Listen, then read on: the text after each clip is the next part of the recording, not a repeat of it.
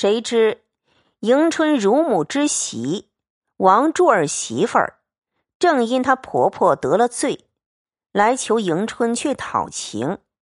听他们正说金凤一事，且不进去。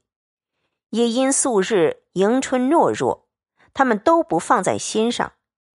如今见秀杰立意去回凤姐，估着这事儿脱不去的，且又有求迎春之事，只得进来。裴笑先向秀杰说：“姑娘，你别去生事。姑娘的金丝凤，原是我们老奶奶老糊涂了，输了几个钱。”没得捞烧，所以暂借了去。原说一日半晌就熟的，因总未捞过本来，就迟住了。可巧今儿又不知是谁走了风声，弄出事儿来。虽然这样，到底主子的东西，我们不敢迟误下，终究是要赎的。如今还要求姑娘看从小吃奶的情长。往老太太那边去讨个情面，救出他老人家来才好。迎春先便说道：“好嫂子，你趁早打了这妄想，要等我去说情儿，等到明年也不中用的。方才连宝姐姐、林妹妹大伙说情，老太太还不依，何况是我一个人？我自己。”愧还愧不来，反去讨臊去。秀杰便说：“赎金凤是一件事儿，说情是一件事儿，别搅在一处说。难道姑娘不去说情，你就不赎了不成？嫂子且取了金凤来再说。”王柱家的听见迎春如此拒绝他，秀杰的话又锋利，无可回答。一时脸上过不去，也明妻迎春素日好性，仍向秀杰发话道：“姑娘，你别太仗势了。你满家子算一算，谁的妈妈奶子不仗着主子哥姐儿多得些意？偏咱们就这样丁是丁卯是卯的，只许你们偷偷摸摸的哄骗了去。”自从邢姑娘来了，太太吩咐一个月减省出一两银子来与舅太太去，这里饶添了邢姑娘的使费，反少了一两银子。常时短了这个，少了那个，哪不是我们供给？谁又要去？不过大家将就些罢了。算到今日，少说些也有三十两了。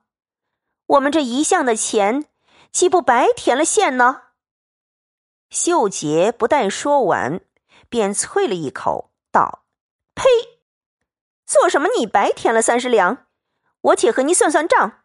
姑娘要了些什么东西？”迎春听见这媳妇发邢夫人之私意，忙指道：“爸爸爸，你不能拿了金凤来，不必牵三扯四乱嚷。”我也不要那凤了，便是太太们问时，我只说丢了，也妨碍不着什么的。你出去歇息歇息倒好。一面叫秀杰倒茶来，秀杰又气又急，因说道：“姑娘虽不怕，我们是做什么的？把姑娘的东西丢了，他倒赖说姑娘使了他们的钱，这如今竟要准折起来。”倘或太太问姑娘为什么使了这些钱，敢是我们就中取事了，这还了得？一行说，一行就哭了。思琪听不过，只得勉强过来，帮着秀杰问着那媳妇。迎春劝止不住，自拿了一本《太上感应篇》来看。三人正没开交，可巧宝钗、黛玉。宝琴、探春等，因恐迎春今日不自在，都约来安慰她。走至院中，听得两三个人叫口。探春从纱窗内一看，只见迎春倚在床上看书，若有不闻之状。探春也笑了。小丫鬟们忙打起帘子，报道：“姑娘们来了。”迎春方放下书起身。那媳妇见有人来，且又有探春在内，不劝而自止了，遂趁便要去。探春坐下，便问：“才刚谁在这里说话？倒像拌嘴似的。”迎春笑道：“没有说什么，左不过是他们小题大做罢了，何必问他？”探春笑道：“我才听见什么金凤，又是什么没有钱，只和我们奴才要。谁和奴才要钱了？”难道姐姐和奴才要钱了不成？难道姐姐不是和我们一样有月钱的，一样有用度不成？思琪、秀杰道：“姑娘说的是了，姑娘们都是一样的。哪一位姑娘的钱不是由着奶奶妈妈们使？连我们也不知道怎样是算账。不过要东西只说的一声，如今他偏要说姑娘使过了头。”他赔出许多来了，究竟姑娘何曾和他要什么了？探春笑道：“姐姐既没有和他要，必定是我们或者和他们要了不成？你叫他进来，我倒要问问他。”迎春笑道：“这话又可笑，你们又无沾爱，何得带累于他？”探春笑道。这倒不然，我和姐姐一样，姐姐的事儿和我的也是一般。她说姐姐就是说我，我那边的人有怨我的，姐姐听见也即同怨姐姐是一理。咱们是主子，自然不理论那些钱财小事，只知想起什么要什么也是有的事，但不知金磊丝凤因何又加在里头。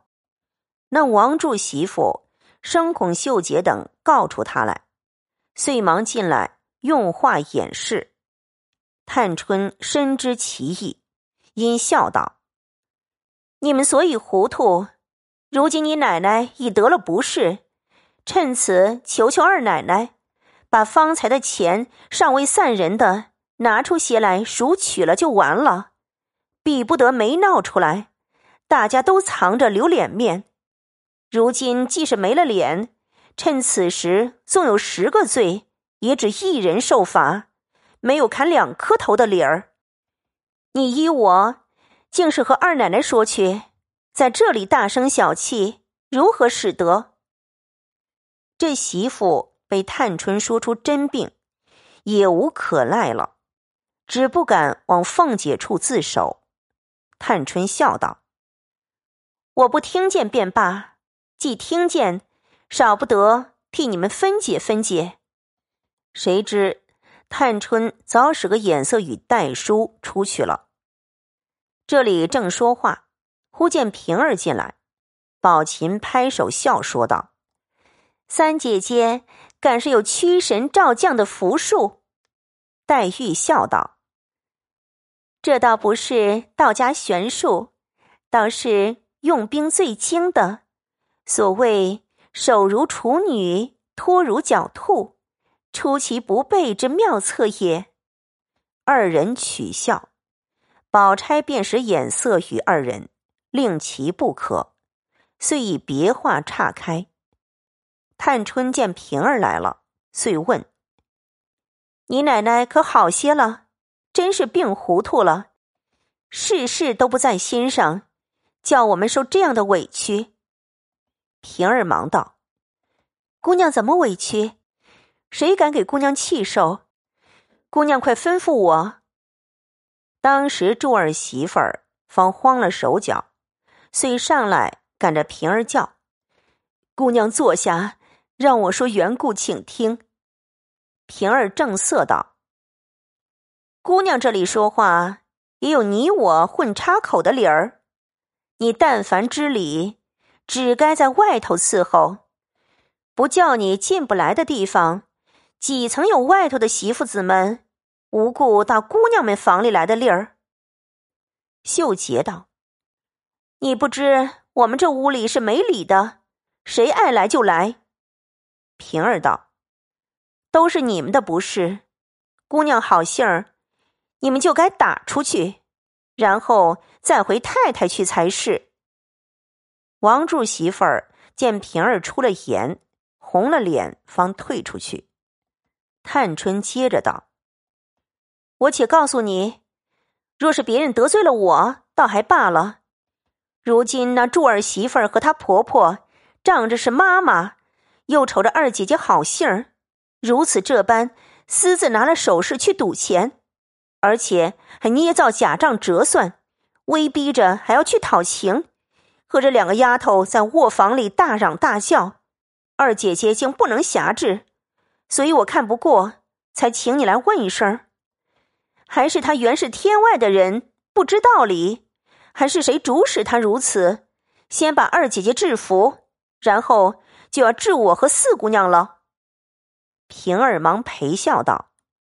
姑娘怎么今日说这话出来？我们奶奶如何当得起？探春冷笑道：“哼，俗语说的‘误伤其类，齿节唇亡’，我自然有些惊心。”平儿问迎春道：“若论此事，还不是大事，极好处置。但她现是姑娘的奶嫂，据姑娘怎么样为是？”当下，迎春只和宝钗越感应篇故事，究竟连探春之语亦不曾闻得。忽见平儿如此说，仍笑道：“问我，我也没什么法子。他们的不是自作自受，我也不能讨情，我也不去苛责就是了。至于私自拿去的东西，送来我收下。”不送来，我也不要了。太太们要问，我可以隐瞒遮饰过去，是他的造化。若瞒不住，我也没法。没有个为他们反欺枉太太们的理儿，少不得直说。你们若说我好性儿没个决断，竟有好主意可以八面周全，不使太太们生气，任凭你们处置，我总不知道。众人听了，都好笑起来。黛玉笑道：“真是虎狼屯于街壁，上谈因果。若是二姐姐是个男人，这一家上下若许人，又如何裁制他们？”迎春笑道：“正是，多少男人尚如此，何况我哉？”一语未了，只见。又有一人进来，正不知道是哪个，且听下回分解。